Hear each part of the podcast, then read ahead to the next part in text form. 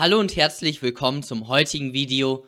Wir fassen heute die wichtigsten Grundrechte-Definitionen zusammen. Wir fangen an mit Artikel 2 Absatz 1 Grundgesetz, dem sachlichen Schutzbereich und geschützt durch Artikel 2 Absatz 1 ist jedes menschliche Verhalten. Der Glaube, Artikel 4 Grundgesetz. Die Überzeugung des Einzelnen von der Stellung des Menschen in der Welt und seinen Beziehungen zu höheren Mächten und tieferen Seinsschichten. Das Gewissen, auch Artikel 4. Jede ernstliche, sittliche, das heißt an den Kategorien von Gut und Böse orientierte Entscheidung, die der Einzelne in einer bestimmten Lage als für sich bindend und unbedingt verpflichtend erfährt, so dass er gegen sie nicht ohne ernste Gewissensnot handeln könnte. Die Meinungsfreiheit. Die Meinung. Artikel 5 Absatz 1 Satz 1 Variante 1 Grundgesetz. Ein Werturteil, das durch ein Element der Stellungnahme und des Dafürhaltens im Rahmen einer geistigen Auseinandersetzung gekennzeichnet und keinem Wahrheitsbeweis zugänglich ist. Jetzt die Tatsachenbehauptung. Das ist eine Behauptung, die dem Beweis zugänglich ist. Das allgemeine Gesetz, das braucht man für die Einschränkung der Meinungsfreiheit. Das sind solche Gesetze, die nicht eine Meinung als solche verbieten, sondern die vielmehr dem Schutze eines schlechthin zu schützenden Rechtsguts dienen. Die Wechselwirkungslehre. Die allgemeinen Gesetze müssen ihrerseits wiederum im Lichte der besonderen Bedeutung der Meinungsfreiheit einschränkend ausgelegt werden. Die Kunstfreiheit. Zunächst einmal der formale Kunstbegriff. Der umfasst jegliche Werktypen, das heißt Malen, Bildhauen, Dichten, Theater, Skulpturen, Hauen, was auch immer. Materieller Kunstbegriff. Eindrücke, Erfahrungen und Erlebnisse des Künstlers werden durch ein bestimmtes Medium zur Anschauung gebracht. Der offene Kunstbegriff. Betrachtern steht eine Vielzahl von Interpretationsmöglichkeiten zu. Die Versammlung. Die Versammlung ist die örtliche Zusammenkunft mehrerer Personen zu einem gemeinsamen Zweck. Der Schutzbereich von Artikel 12 Grundgesetz. Artikel 12 Absatz 1 Grundgesetz schützt das einheitliche Grundrecht der Berufsfreiheit. Was ist ein Beruf? Eine Tätigkeit, die der Schaffung oder Erhaltung einer Lebensgrundlage dient auf Dauer angelegt ist und nicht schlechthin gemeinschädlich ist. Was ist die berufsregelnde Tendenz?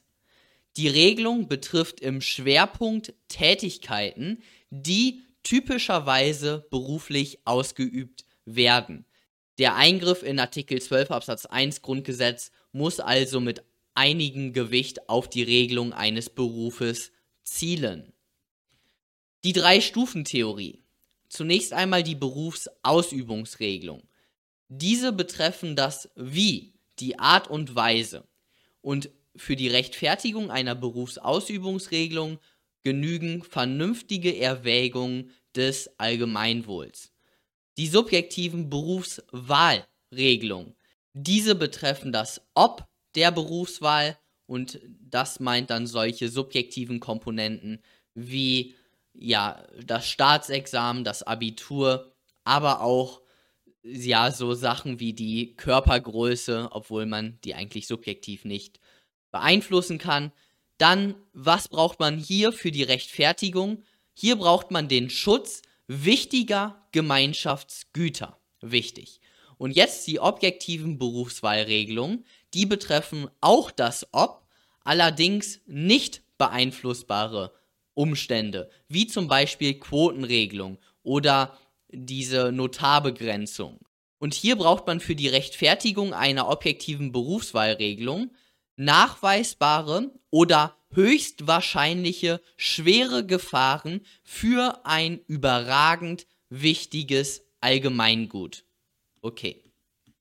Artikel 14 Grundgesetz, das Eigentum.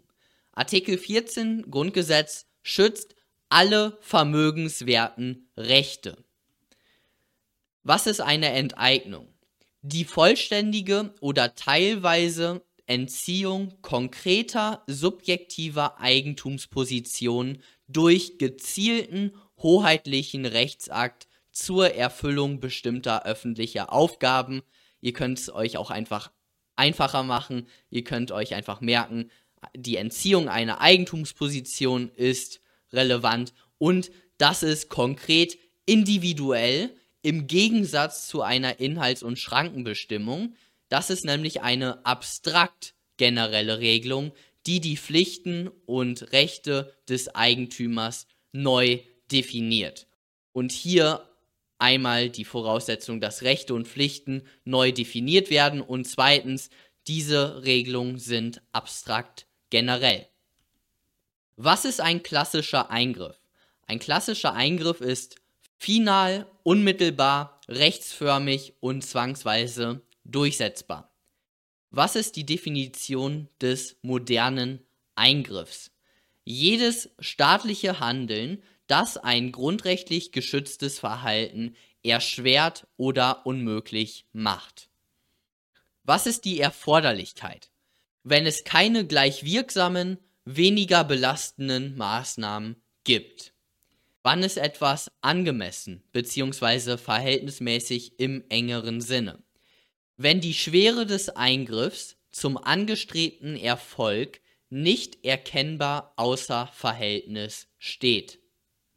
Welchen Satz kann man immer bei der Meinungsfreiheit und bei der Versammlungsfreiheit im Rahmen der Angemessenheit schreiben?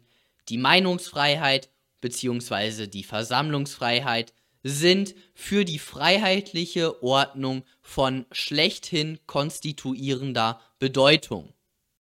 Okay, das war's dann von dem heutigen Video. Fragen, Kommentare könnt ihr wie immer unten da lassen. Ihr könnt den Kanal gerne abonnieren und dann sehen wir uns beim nächsten Mal. Hier seht ihr auch noch mal ein paar Besonderheiten bei den einzelnen Grundrechten, die mir gerade noch eingefallen sind und äh, keine Garantie, dass das hier jetzt abschließend ist. Genau, aber das war's dann und wir sehen uns beim nächsten Mal. Bis dann.